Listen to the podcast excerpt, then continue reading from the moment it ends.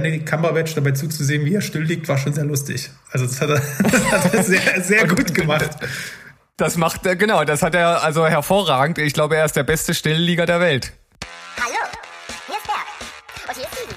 Herzlich willkommen zu Steven Spoilberg.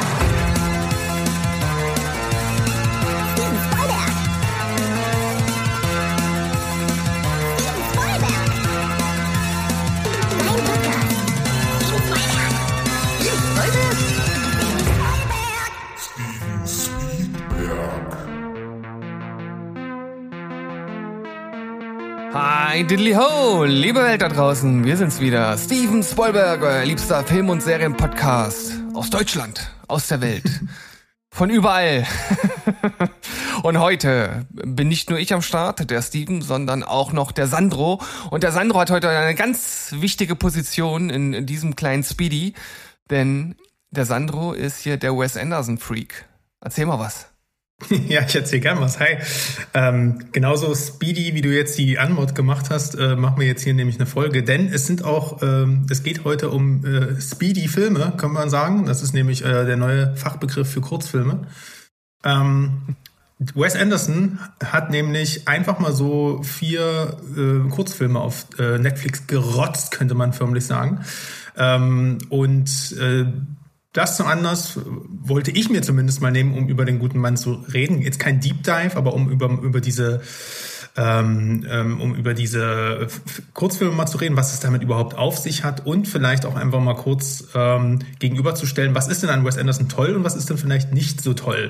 Und deswegen äh, finde ich mhm. sehr schön, dass du heute da bist, Steven, weil äh, du hast schon vorweggenommen, ich bin, ich fresse dem Menschen halt leider sehr aus der Hand und bin da sehr, sehr unparteiisch. Mhm.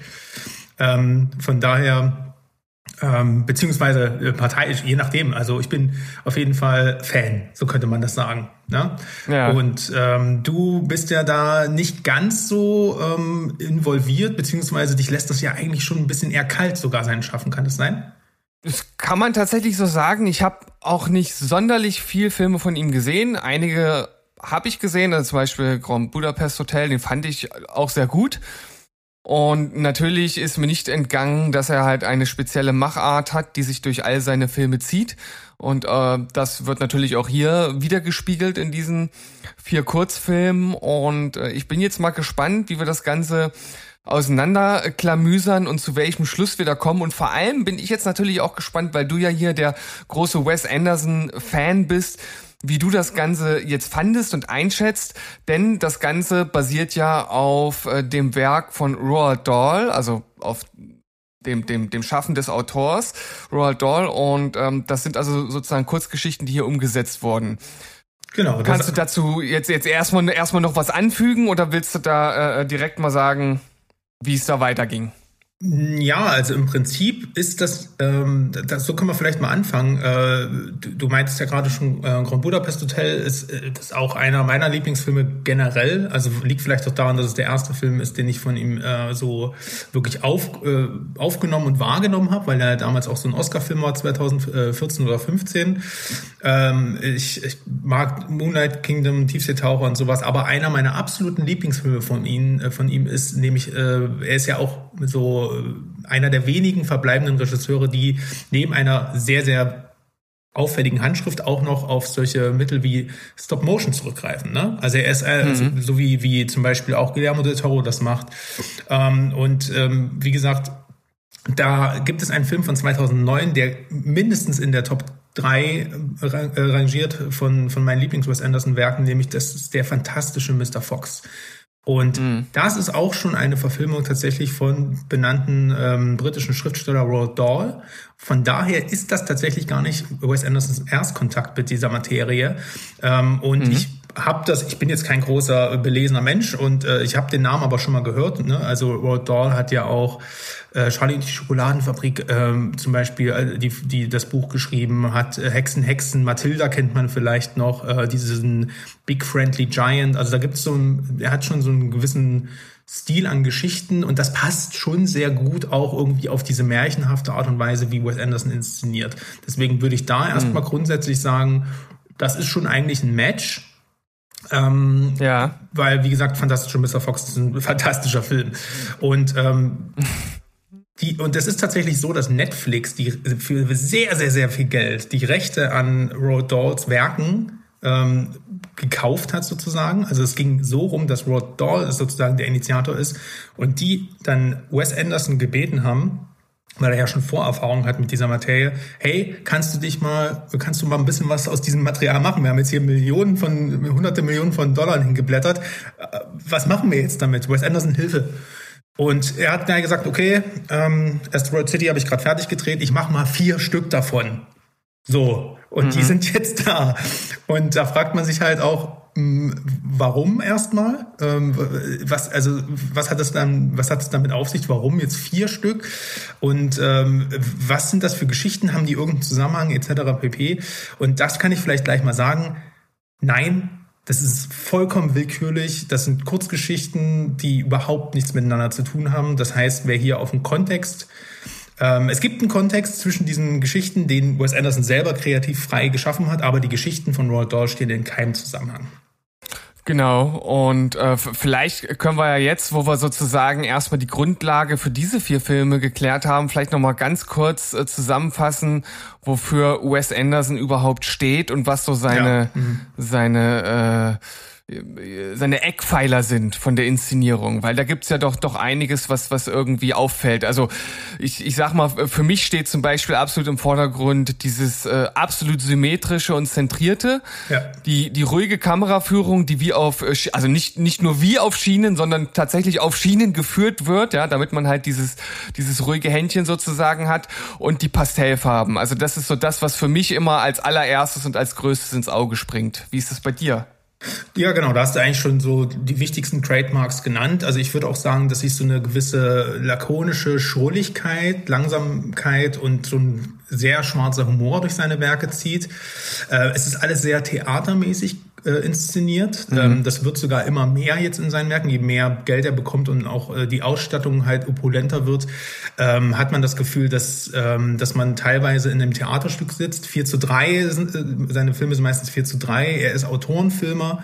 Also schreibt diese Geschichten, auch, auch wenn es manchmal eine Grundlage gibt, von denen es adaptiert wird, meistens selber, also die Figuren.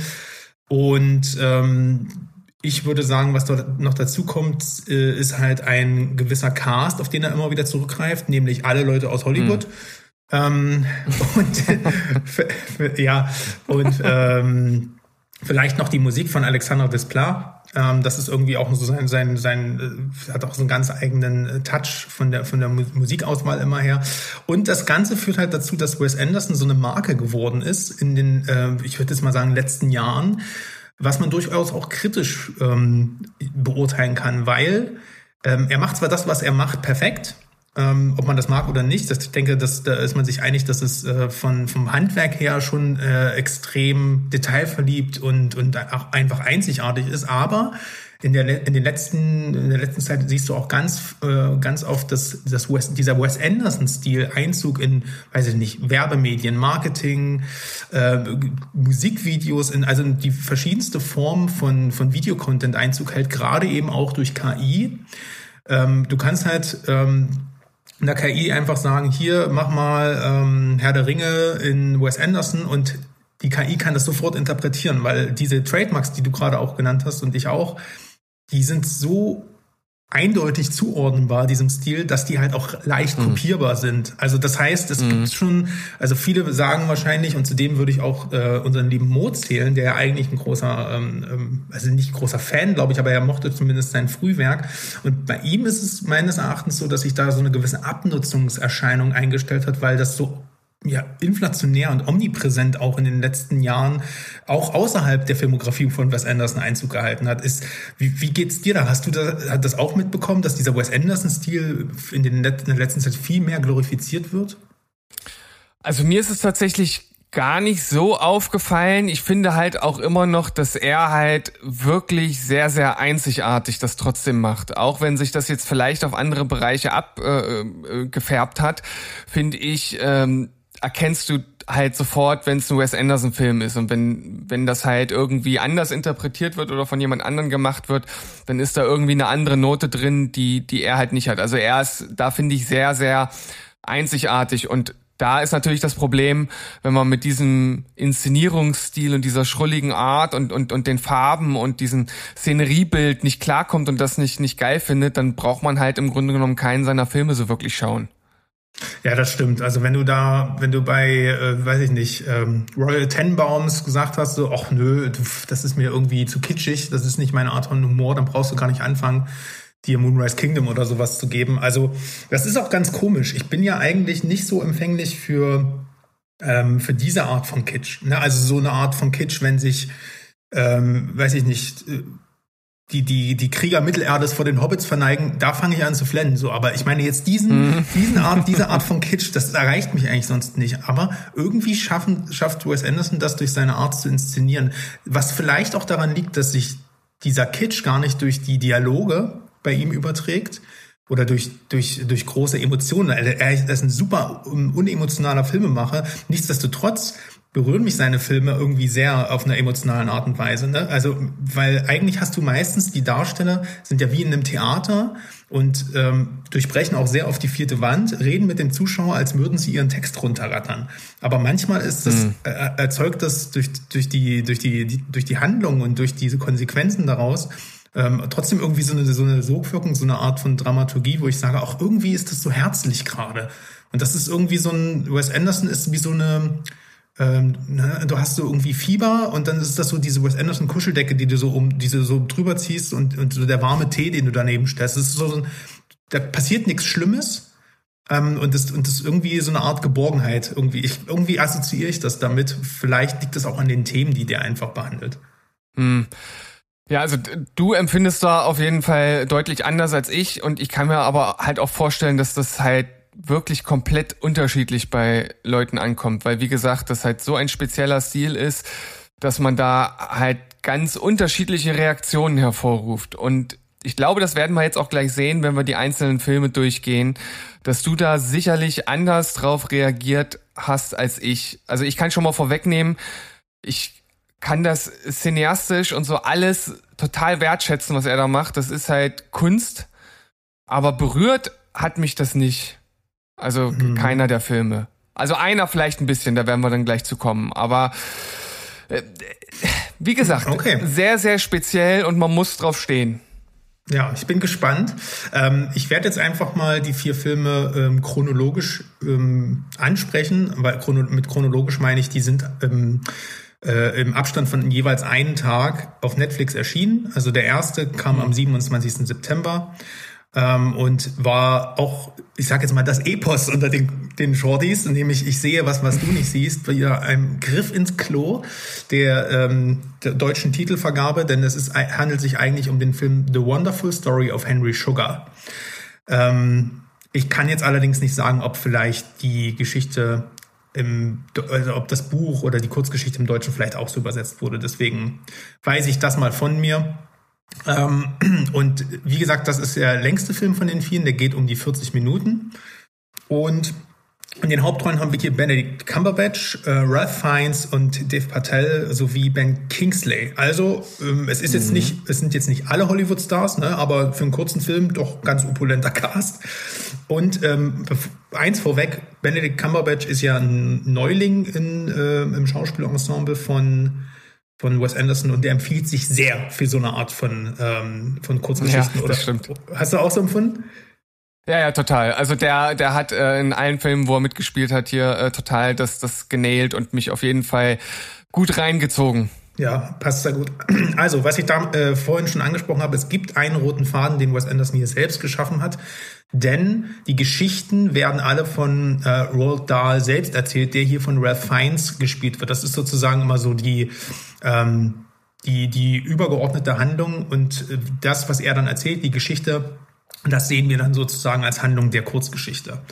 Und mhm. ähm, in diesem, äh, also in dieser Wonderful Story of Henry Sugar geht's halt um den ähm, 40-jährigen Londoner Henry Sugar, der ist halt alleinstehend und sein ähm, Vater ist kürzlich gestorben und er ist zu großem Reichtum gelangt. Und ähm, man sieht das auch gleich am Anfang, der ist quasi von, von viel Luxus umgeben, hat, hat nie arbeiten müssen und bewegt sich nur in wohlhabenden Kreisen, aber hat halt irgendwie so diesen Drang, irgendwie sein Vermögen für was Sinnvolles einzusetzen und versucht als erst irgendwie über Glücksspielgeschäfte ähm, kommt da auch so ein bisschen auf die schiefe Bahn, also ist auch so dem Betrug nicht abgeneigt und ähm, findet dann auf, äh, aber als einen äh, Bekannten auf dem Land besucht, in dessen Bibliothek ein blaues Notizbuch.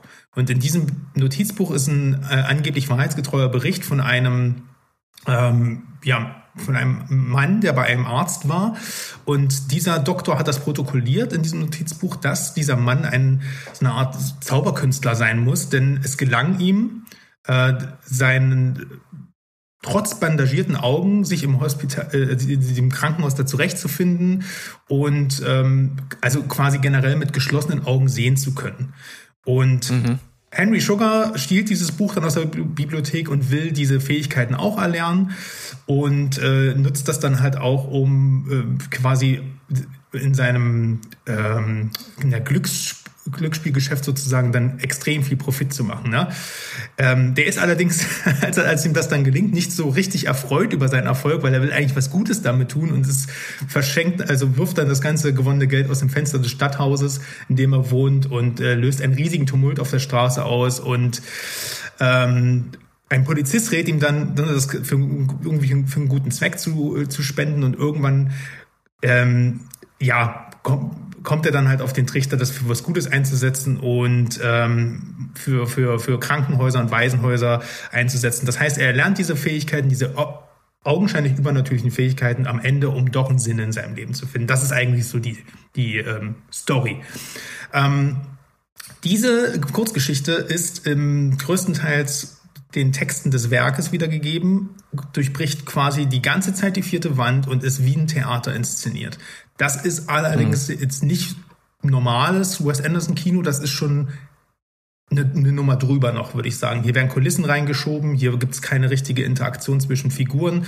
Es ist halt tatsächlich, als würde dir, als würdest du im Theater sitzen und dir würde der Text des Buches aufgesagt.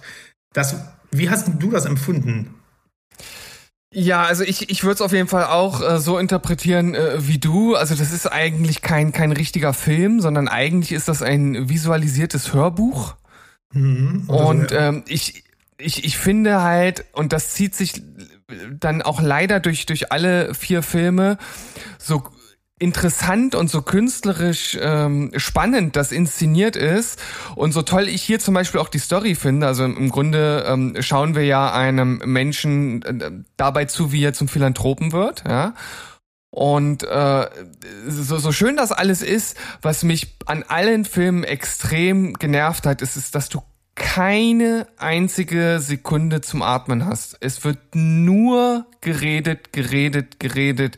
Du hast entweder den den Sprecher, den Erzähler, der was erzählt, oder dann halt äh, derjenige, der dort ähm, dann halt mündlich sozusagen direkt was sagt oder wenn dann sozusagen in der Geschichte jemand was äh, wörtlich sagt, dann, dann wird das halt dort auch irgendwie dargeboten. Aber es gibt halt keine Sekunde Pause, wirklich nicht eine Millisekunde. Und das ist echt anstrengend. Vor allem mhm. jetzt bei dem Film, der geht ja äh, 40 Minuten. Also es ist 40 Minuten nur Gerede, ohne Pause. Das ist echt, also es war mir ein bisschen too much, muss ich sagen. Ja, da stimme ich dir zu. Also das ist tatsächlich auch, ähm, ich, ich weiß nicht genau, warum Wes Anderson das so gewählt hat. Also eigentlich glaube ich, dass sich also dieser Film hätte sich gut geeignet, um tatsächlich mal wieder einen, einen, einen Langfilm zu machen, also so ein Zwei-Stunden-Ding, ja. ähm, wo auch ein bisschen Emotion und ähm, Charaktertiefe mit drin hängt, weil du hast eben nicht ähm, das ist, weil das mal wieder kein Ensemblefilm wäre, sondern es wäre halt eine persönliche Story. Ja, die hättest du dann halt anreichern müssen mit noch ein paar, ähm, ich sag jetzt mal, Charaktermomenten, aber dann, ich glaube, das hätte echt was hergegeben, weil ich stimme dir zu, ich fand die noch mit am interessantesten, weil einfach die Story so viel hergibt. Ähm, und gerade mhm. als Ben Kingsley, also du hast ja die Story in der Story, als er Dave Patel mhm. sozusagen schildert, wie, äh, wie er diesen Trick erlernt hat mit, mit dieser Disziplin und das hat ja alles auch so viel, das, das wird ja alles auch so charmant dargeboten und visualisiert. Also das ist halt auch die, dieser Moment, wo ich, wo ich dann eigentlich auch wieder lachen musste, weil das, das meine ich halt auch mit, mit dieser, dieser lakonischen, ja, dann ist das halt so und dann, das, da wird keine Sensation draus gemacht gemacht. Das ist einfach so herzlich. Und das hat mir wirklich, wirklich gut gefallen. Aber da hätte tatsächlich auch die Figur ähm, von Ben Kingsley noch ein bisschen mehr Hintergrund bekommen dürfen, damit du ähm, auch gesehen hättest, ähm, dass das nicht nur so ein äh, Steigbügelhalter ist für die Geschichte von Henry Sugar, sondern ne, dass das vielleicht auch zwei Menschen mit zwei unterschiedlichen Schicksal, Schicksalen mit dieser Fähigkeit was ganz anderes interpretieren und anstellen wollen. Irgendwie das, das hätte ich mhm. spannend gefunden. Und ähm, die, diese Monologlastigkeit ist bei Wes Anderson, die ist ja schon auch irgendwie sein Markenzeichen, aber das ist wirklich echt too much, gehe ich, geh ich voll mit. Von daher ähm, entsteht da leider auch so eine gewisse Distanz und Kälte. Ne? Du wirst zwar überrumpelt ja. von extrem schönen Sets, das ist, also ja, das sieht toll aus, aber warum er diesen Weg hier richtig so gewählt hat, kann ich leider auch nicht ganz so nachvollziehen. Von daher schönes Eye Candy, auch irgendwie, ja, auch einfach ein schönes, schöner, schön, schönes, schönes Filmerlebnis oder sowas. Aber du bleibst halt einfach so stehen, ne? Also wirst halt wirklich überhaupt nicht angefasst davon. Das ist schon ein bisschen schade. Ja. Also was ich bei dem Film auf jeden Fall auch noch äh, total äh, toll fand, ist, dass diese Geschichte, die von äh, Ben Kingsley dort dort verkörpert wird, also diese Grund, Grundgeschichte, das das Erlernen dieser Fähigkeit, da wird total äh, gut der Prozess äh, der Meditation erklärt, also so ohne, ohne dass das äh, explizit gesagt wird, ne, weil er ja immer sagt, er stellt sich dann halt in seinen Gedanken das, das Bild seines Bruders vor und nach einem Jahr hat er es halt eineinhalb Minuten geschafft und nach drei Jahren dann drei Minuten und das ist eigentlich äh, genau das, was man bei der Meditation ja auch immer versucht, sich auf, also bei einer Art der Meditation, sich halt auf etwas zu konzentrieren und dass das halt wirklich auch lange, lange Zeit in Anspruch nimmt, bis man dort tatsächlich bei solch einer trivialen Aufgabe äh, besser wird. Und das fand ich total interessant, dass das halt so explizit dort, dort genannt und ähm, eigentlich erklärt wird.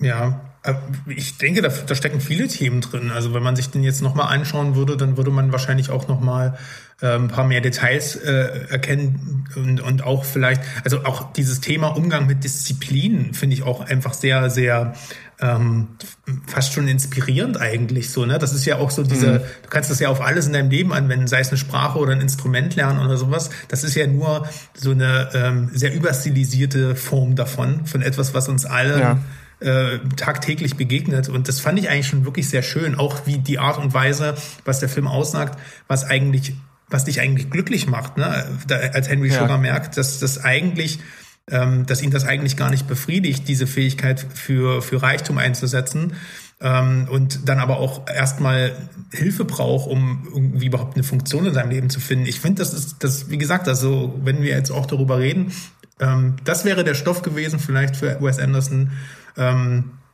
scheiß auf vier Kurzfilme oder was auch immer, sondern mach ein, ein ähm, 100 Minuten meinetwegen draus. Ähm, ich denke, mit dem Budget hättest du das auch locker hinbekommen und den, mit dem Cast sowieso. Von, von daher würde ich hier eher fast schon sagen, ähm, ich finde das schon ein gelungenes Ding, kann man sich mal angucken, aber hm. irgendwie die, die, die falsche also das, das Medium falsch gewählt, Kurzfilm. Also für mich steckt viel zu viel drin einfach. Ja, also ich, ich kann auch festhalten, äh, insgesamt war es für mich tatsächlich auch äh, schon der beste dieser äh, vier Filme. Mal, mal gucken, ob du das ähnlich einschätzt. Ähm, und ja, geh da letzten Endes mit deiner Meinung mit. Wir schauen mal, was wir jetzt aus den anderen Filmen noch rausholen können. Aber wie, wie ordnest du den ein? Fandest du den auch äh, on top oder mittel oder wo ordnest ja, du den mir, ein? Der hat mir auch tatsächlich am besten gefallen. Äh, Gerade ich als, als Wes Anderson Insider habe jetzt noch weniger Probleme mit diesen ausgeprägten Monologen und diesen, dieser Überstilisierung. Deswegen würde ich schon sagen, das ist ein echt toller Film. Ähm, hier tut es mir eigentlich am meisten nur weh, dass dass ich hier einfach gern mehr gesehen hätte. Das ist eigentlich die, der größte Kritikpunkt und dass man diese Story hätte ruhig noch ein bisschen ausweiten können und nicht so komprimieren müssen. Na gut, aber dann lass mal rübergehen, weil ich glaube, dass, dass ähm, bei den nächsten Filmen, bei den nächsten drei Filmen, die jetzt kommen, geht das wes wesentlich schneller, weil da ist nämlich genau ja. meines Erachtens das Umgedrehte ein Problem. also, die, oder aber anders gesagt, es sind wirklich Kurzfilme jetzt, die jetzt kommen. Ähm, mhm. Dreimal 17 Minuten. Beginnen, beginnen würde ich jetzt mit Der Schwan, weil der kam am 28. Ja. September, am, am nächsten Tag quasi raus. Ähm, in den Hauptrollen Ralph Fiennes wieder, der Ronald Dahl spielt, aber eigentlich äh, äh, der Ronald Dahl spielt, aber nicht quasi quasi mit äh, in der Handlung ähm, wirkt. Und eigentlich fast ein Solo-Ding von Rupert Friend äh, oder Friend, ich weiß gar nicht, wie man ihn ausspricht, den hat man mal irgendwann als Hitman gesehen. Der hat aber auch äh, tatsächlich mhm. in Star Wars Kenobi mitgespielt und in, ähm, äh, in Van Gogh und äh, der hat auch in äh, French Dispatch und Asteroid City schon für Wes Anderson kleinere Nebenrollen besetzt, deswegen äh, eigentlich gar nicht so inkonsequent, dass der ET dabei ist. Und ich finde auch der empfiehlt sich mehr, also ich, ich finde, das steht ihm mehr als Actionheld. Ähm, und der spielt hier mit einem kleinen Jungen zusammen eigentlich die einzigen Figuren. Und die Handlung, ich weiß nicht, ob, also ich kann da beim besten Willen jetzt nicht viel erklären, weil es ist halt einfach, äh, es wird ein kleiner Junge, der, äh, der, der, der ziemlich brillant dargestellt wird, wird halt von zwei größeren äh, idiotischen Rüpeln quasi verfolgt und ähm, ja, zu gewissen Eigentlich Sachen misshandelt im Grunde genommen. Ja. Genötigt, ja. Und, und das ist halt ja. so Wes Anderson typisch schlimme Sachen passieren, aber er schafft es, die halt irgendwie trotzdem zu illustrieren ähm, und nicht ganz so schlimm aussehen zu lassen, wie zum Beispiel leg dich unter einen fahrenden Zug oder kletter auf einen Baum und ich schieß auf dich. Ähm, mhm. und, und, irgendwie wirkt es zwar irgendwie düster, aber dadurch, durch die Art und Weise, wie Wes Anderson es inszeniert, ja auch gerade dadurch, dass irgendwie ein Erzähler Ne, äh, Rupert Friend, äh, Friend tut ja als, als, als ähm, fungiert ja hier als, als Erzähler, der diese Handlung imitiert des Jungen. Und dadurch gibt es eigentlich ein schön, schön äh, lustiges Wechselspiel die ganze Zeit, aber es wird äh, nie, also es geht halt, es ist wie so eine, wie nennt man diese Form von Theater, wo ohne Kulissen und ohne ähm, und, und, und ohne Sets und ohne ähm, Ausstattung gearbeitet wird. Weißt du, du weißt, was ich meine, aber, ne? Ich, ich weiß, was du meinst, aber den, den Fachausdruck habe ich jetzt gerade nicht parat. Ja, also im Prinzip, ja, viel mehr kann man eigentlich fast dazu nicht sagen. Ähm, warum? Also ich warum kann auf jeden Fall dazu sagen. Ja gut, das, das hat dann, das hat dann mit dem, mit dem Ende halt letzten Endes zu tun. Äh, ich weiß nicht, ob wir das jetzt hier vorwegnehmen wollen. Ähm, was ich aber dazu sagen kann, ist, dass das zwar inhaltlich schon irgendwie eine emotionale Story ist, mich das aber irgendwie überhaupt nicht gecatcht hat tatsächlich. Also ich, ja, ich, es hat mich schon mitgenommen, was die halt mit dem gemacht haben, aber irgendwie ist hier so dieses, was du vorhin schon gesagt hast, dass das irgendwie trotz der Ernsthaftigkeit der Dinge, die passieren, irgendwie so grotesk und, und ein bisschen albern dargestellt wird. Dadurch hat mich das irgendwie kalt gelassen und auch, auch dieses, dieses, dieses Ende, ich saß dann am Ende halt einfach da und dachte, jo, okay, ist zu Ende, nächster bitte. Also irgendwie, weiß ich, hat mich nicht erreicht. Mhm. Ähm, ja, geht mir tatsächlich ähnlich. Also ich fand auch, dass das hier eigentlich eine ziemlich düstere und dramatische Story eigentlich ist. Ich fand auch ein paar, ähm, also es ist ja auch ein sehr begrenztes Setting und ich fand auch ein paar kreative Ideen, die, die diese Kurzgeschichte hat. Zum Beispiel immer, wenn sie da durch diese weiße Wand gehen. Du hast ja auch so die, die, die, ähm, die Setrunner, die halt irgendwelche gewissen Sachen dann mit reingeben und sowas. Sowas finde ich halt ganz toll, weil sowas ist halt auch gestaged und mhm. choreografiert. Sowas gefällt mir immer sehr gut. Da kriegt, da, da muss ich dann wirklich auch immer schmunzeln, weil das zeigt halt wirklich auch Liebe zum Handwerk. Ähm, und auch die Szene auf den Bahngleisen, irgendwie hat sich die eingebrannt. Ähm, oder auch die, wo er halt auf dem Baum steht äh, am Ende mit den Flügeln, ohne da jetzt zu viel zu sagen, ähm, das hatte schon eine gewisse Ikonografie, ähm, beziehungsweise hätte auch eine gewisse Ikonografie haben können. Aber letztendlich geht's mir genauso durch die Art und Weise, wie es ähm, dann rübergebracht wurde. Also wirklich, also du kannst eigentlich die Augen zumachen und es als, und ich glaube, wenn du es einfach als Erzählung, als Hörspiel wahrnimmst und dir selber vorstellst, hast du vielleicht sogar noch ein krasseres Erlebnis, als wenn du mhm. diesen Kurzfilm anschaust. Fasst es auf jeden Fall gut zusammen und sehe ich tatsächlich ganz genauso. Und ähm, ich, ich, ich hoffe, dass jetzt als nächstes, weil ich habe die chronologische Folge, äh, Abfolge nicht parat, äh, kommt jetzt der Rattenfänger? Genau, der kam am nächsten Tag. Erzähl mal, wie fandst du den? Äh, den fand ich äh, ähnlich äh, emotionslos. Ähm, ich, ich fand ihn vom Vibe her recht gut inszeniert. Also es geht halt letzten Endes einfach darum, ja, dass der Rattenfänger äh, eine Ratte fangen soll oder Ratten. Ich weiß jetzt gar nicht mehr genau, mehrere, ne, oder? Mehrere, genau mehrere, ja. Und ähm, Ralph Fiennes spielt hier den, den Rattenfänger und ich, ich finde, das, das spielt er halt, das ist auch wieder eigentlich von der Story recht creepy, auch das, was halt hinten raus passiert, seine Methoden, wie er halt Ratten fängt und was er mit denen macht, das ist irgendwie schon creepy. Aber auch hier ist wieder so dieser Stil von Wes Anderson steht dem irgendwie so diametral gegenüber und irgendwie passt das nicht so ganz zusammen und das Ende äh, ich, ich nenne es jetzt mal, dass dann noch, noch so ein kleiner Twist äh, dr äh, drin ist, äh, warum äh, er jetzt da ähm, dieses Mal trotz seiner hohen Fähigkeiten dann doch gescheitert ist. Das war halt irgendwie ganz nett, aber auch der Film hat mich am Ende irgendwie so ein bisschen unbefriedigt zurückgelassen. Mhm. Bei dem ist es tatsächlich so, dass da finde ich, da passt das Konzept des Kurzfilms eigentlich noch am besten von allen überein. Also hier würde ich sagen, hier hättest du keinen keinen Film, keinen Langfilm draus machen können. Alles über eine halbe Stunde wäre, hätte sich gestreckt angefühlt. Ähm, ich finde, also das Medium ist erstmal gut gewählt und ich finde, er schöpft das hier auch vollkommen aus. Also du hast hier eine schöne Szenerie da in der Stadt, ähm, diese, die, beziehungsweise diese, diese Gasse da und ähm, Rupert Friend ist wieder dabei, äh, Richard Ayoadi oder so, ich kann den nicht, Namen wahrscheinlich nicht richtig aussprechen, als Reporter, der das Ganze auch kommentiert. Das, das heißt, es macht sogar auch irgendwo Sinn. Und Ralph Fiennes als so ein wirklich abstoßender Rattenfänger hat mir gut gefallen. Ne, also wie hm. er als Titelfigur so seine, ich sage jetzt mal, sehr verstörenden Methoden äh, erklärt, seine Expertise Nager zu töten. Und das wird ja, nämlich auch wohl, obwohl du das siehst, in dem, äh, obwohl er das erklärt, wird das ja trotzdem alles nur im, ins Kopfkino verlagert. Also die, hier werden mhm. keine Grausamkeiten gezeigt, sondern es wird dir alles selbst überlassen. Und deswegen finde ich, dass das als Kurzfilm schon seine Daseinsberechtigung äh, hat. Ähm, visuell ist es jetzt nicht sonderlich interessant. Ne? Du hast halt im Prinzip ein Set und ein Rohr. Aber durch diese, durch, dadurch, dass der Rattenfänger am Ende so für sich selbst vorführt, ähm, hat mir das gut gefallen. Auch der Ausflug in das kurze Stop-Motion fand ich wieder sehr schön. Äh, ich freue mich immer, äh, wenn ich so, so, eine Art von Handwerk sehe. Das, das hat einfach einen, so einen gewissen Charme. Und ähm, ich fand auch hier hat das gut gepasst mit diesem Pantomimischen, dass dieser Kampf zwischen den, ne, also dass dieser Kampf, der da dargestellt mhm. wird, dass das nicht wirklich gezeigt werden muss. Ähm, deswegen muss ich sagen, Rattenfänger hat mir wirklich gut gefallen. Es ist für mich die per Definition einfach, was man von einem Kurzfilm erwarten kann. Eine simple Synopsis mit einem Twist und ähm, irgendwas äh, und irgendeine Grundaussage. Und hier ist es natürlich relativ ähm, ähm, wieder relativ offensichtlich, wer, ähm, also wem hier die Sympathien gelten, nämlich den Ratten und, ne, das, und, und eben mhm. nicht diesem Rattenfänger. Ne?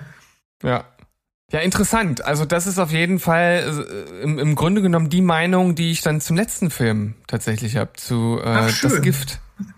Ja, das ist cool. Das, ähm, ähm, das freut mich sehr, weil den fand ich wirklich richtig schlecht. ja, also da ist halt die Ausgangssituation äh, super simpel. Also es geht einfach äh, darum, dass die die von äh, Benedict Cumberbatch gespielte Person äh, im Bett liegt und ähm, eine Schlange in seinem Bett entdeckt. Und das ist äh, so, so eine absolute Giftschlange. Und wenn man davon ähm, gebissen wird dann und nicht schnell das Gegengift bekommt, dann stirbt man innerhalb kürzester Zeit. Und dann kommt irgendwie sein, ich weiß gar nicht wer das ist, ist das sein sein Gehilfe oder sein äh, ich weiß gar nicht, da, ähm, der, von Dave, Dave der von Dave Patel gespielte, genau. Der oh. kommt dann nach Hause und entdeckt ihn dort. Ist das, ist das irgendwie sein Angestellter? Ich glaube, das ist sein Angestellter und der ruft dann den Arzt. Genau, und der, der Arzt wird dann von Ben Kingsley gespielt und die versuchen halt äh, da mit, mit, mit, äh, mit, mit, mit ihren Methoden irgendwie ihn aus dieser Situation herauszubekommen. Und dieses super äh, simple Setup hat mich halt spannungstechnisch tatsächlich gut bei Stange gehalten. Also ich habe irgendwie die ganze Zeit mitgefiebert und natürlich auch gerätselt, weil man sieht die Schlange halt die ganze Zeit nicht. Gibt es wirklich eine Schlange oder gibt es sie nicht? Und steckt vielleicht etwas ganz anders, äh, anderes hinter der Aussage dieser Geschichte. Und ähm, das hat mir irgendwie Spaß gemacht. Das war auch der erste der ähm, vier Filme, die ich äh, gesehen habe und hat mir deshalb auch eigentlich direkt äh, Lust auf mehr gemacht. Mhm. Ich verstehe auch wirklich warum, weil das, äh, dieser Kurzfilm fühlt sich an wirklich wie einfach eine Szene aus einem Film. Ne, du hast wenig Thea Theatralisches, du hast eigentlich ein relativ normales Set. Klar, die laufen immer an der, äh, an der Wand vorbei und dadurch wirst du nochmal ganz schnell so ähm, in, in, in dieses äh, wirst du noch mal ganz kurz aus der Immersion so rausgerissen. Das lässt Wes Anderson natürlich dann nicht zu, dass du dann denkst, oh, wir könnten hier wirklich eine ähm, ähm eine eine Welt erschaffen. Nee, nee, das bleibt schon alles auf der Theaterbühne. Ähm, aber insgesamt wirkt es wirklich wie so eine Szene in einem längeren Film, die man einfach rausgelöst hat. Und genau das war für mich auch das Problem. ähm, nimm eine eigentlich super Szene aus einem Film heraus, der aber noch weitergeht und die ist nicht abgeschlossen. Und da hier war, das war die einzige Geschichte, wo ich am Ende das Gefühl hatte, ja, und was ist es? Also ich weiß, dass es hier eine Message gibt, aber das ist für mich sehr unbefriedigend, einfach wie die Figuren hier auseinandergehen, ne? weil jede, jede Geschichte hatte bis dato ein, ein, ein Klimax, irgendwie ein Höhepunkt oder irgendwie ein Finale sogar, äh, wie, äh, mhm. wie in Henry Sugar. Und hier ist halt einfach, naja, okay, dann äh, ist das jetzt halt nun mal so. Deswegen hat mich das ein, ja, nee, hat mich das tatsächlich sehr kalt gelassen, obwohl ich sagen muss, ähm, Benedict Cumberbatch dabei zuzusehen, wie er still liegt, war schon sehr lustig. Also das hat er, das hat er sehr, sehr gut gemacht. Das macht er, genau, das hat er also hervorragend. Ich glaube, er ist der beste Stilllieger der Welt. Ja, ja, es war wirklich ähm, sehr, das war wirklich lustig. Aber insgesamt ähm, wäre das mein Punkt, warum ich das tatsächlich, warum ich das tatsächlich nicht ganz so mochte. Also ich gebe dir auf jeden Fall den Punkt, dass das äh, Ende schon ein bisschen unbefriedigend ist ähm, wie gesagt, es wird ja dann äh, durchaus ähm, halt eine ne Message mit mitgeschickt und die die finde ich auch wichtig. Ähm, aber äh, ich fand den halt einfach spannend. Ich, mhm. ich, ich, ich habe halt die ganze Zeit irgendwie mitgefiebert und irg irgendwie war es dann am Ende auch so, so ein bisschen egal, was bei rauskommt. Einfach dieser Weg dorthin, den fand ich halt spannend inszeniert und deswegen fand ich den, fand ich den tatsächlich gut und ähm, der nimmt bei mir im Ranking hier Platz zwei ein. Okay, also bei mir wäre ähm, Top Henry Sugar, dann der Rattenfänger, dann ähm, der Schwan und dann Gift. Okay, und bei mir ist es äh, Henry Sugar, dann äh, relativ dicht dahinter das Gift und die anderen beiden teilen sich den dritten Platz zusammen. Na schön. Also wenn dir das aber grundsätzlich von, ich sage mal, von den von der Thematik und so gefallen hat, ähm, was was diese Kombination aus Roald Dahl und Wes Anderson, dann versuch doch mal einen Blick zu riskieren. Ähm, ein, ein fantastischer mhm. Mr. Fox, also das kann ich dir wirklich nur mitgeben. Ist ein ganz, ganz, ganz toller Film. Also mein Lieblings-Stop-Motion-Film überhaupt, glaube ich. Und ähm, ja, ansonsten würde ich sagen, haben wir doch, äh, sind wir doch dem, dem äh, diesem kreativen Experiment soweit hier in diesen, dieser äh, Speedback-Form ganz gut gerecht geworden, oder? Ja, ich, ich denke auch. Also wir haben zum Ausdruck gebracht, dass er artistisch auf jeden Fall irgendwie in seiner ganz eigenen Liga spielt und da so ein eigenes äh, Branding eigentlich erschaffen hat. Das sieht man auch hier ganz deutlich. Ähm, man muss halt damit leben, dass das Ganze äh, ähnlich wie diese äh, Speedberg-Folge ein unglaubliches Tempo an den Tag legt ähm, und dass das im Grunde genommen visualisierte äh, Hörbücher sind. Aber wenn man sich darauf einlässt, dann kann man damit auf jeden Fall seine Freude haben. Und ich glaube, das haben wir gut rübergebracht. Ja, und wie gesagt, absolutes ähm, Fazit. Wer kein Wes Anderson-Fan war, wird es auch durch diese Filme erst recht nicht werden. Und ähm, wer Wes Anderson mochte, kriegt hier einfach more of the same und noch ein bisschen, noch ein bisschen überstilisierter. Ähm, insgesamt muss man aber sagen, trotzdem toll, dass Netflix so Experimente macht. Ähm, und mal gucken, was die mit dem Rest von den Road Dahl, äh, Road Dahl Rechten, äh, was die da noch so anstellen, ob da Wes Anderson noch mal was macht oder ob die äh, noch andere Leute ranlassen. Äh, Steven, äh, hat mir Spaß gemacht und äh, vielleicht bist du ja jetzt angefixt, den ein oder anderen Wes Anderson Film mal nachzuholen. Ja, vielleicht werde ich das tun. Mal schauen. Hm, wir werden, wir werden berichten. Macht's gut, ihr Lieben. Ich mache jetzt mal den, den, äh, den Initiator hier, weil ich glaube, das habe ich noch nie gemacht. Äh, ich sage Tschüss, Ciao und Goodbye. Bleibt spoilerfrei. Tschüssikowski. Hallo, hier ist Schüsseldorf. Herzlich willkommen zu Steven Spoilberg.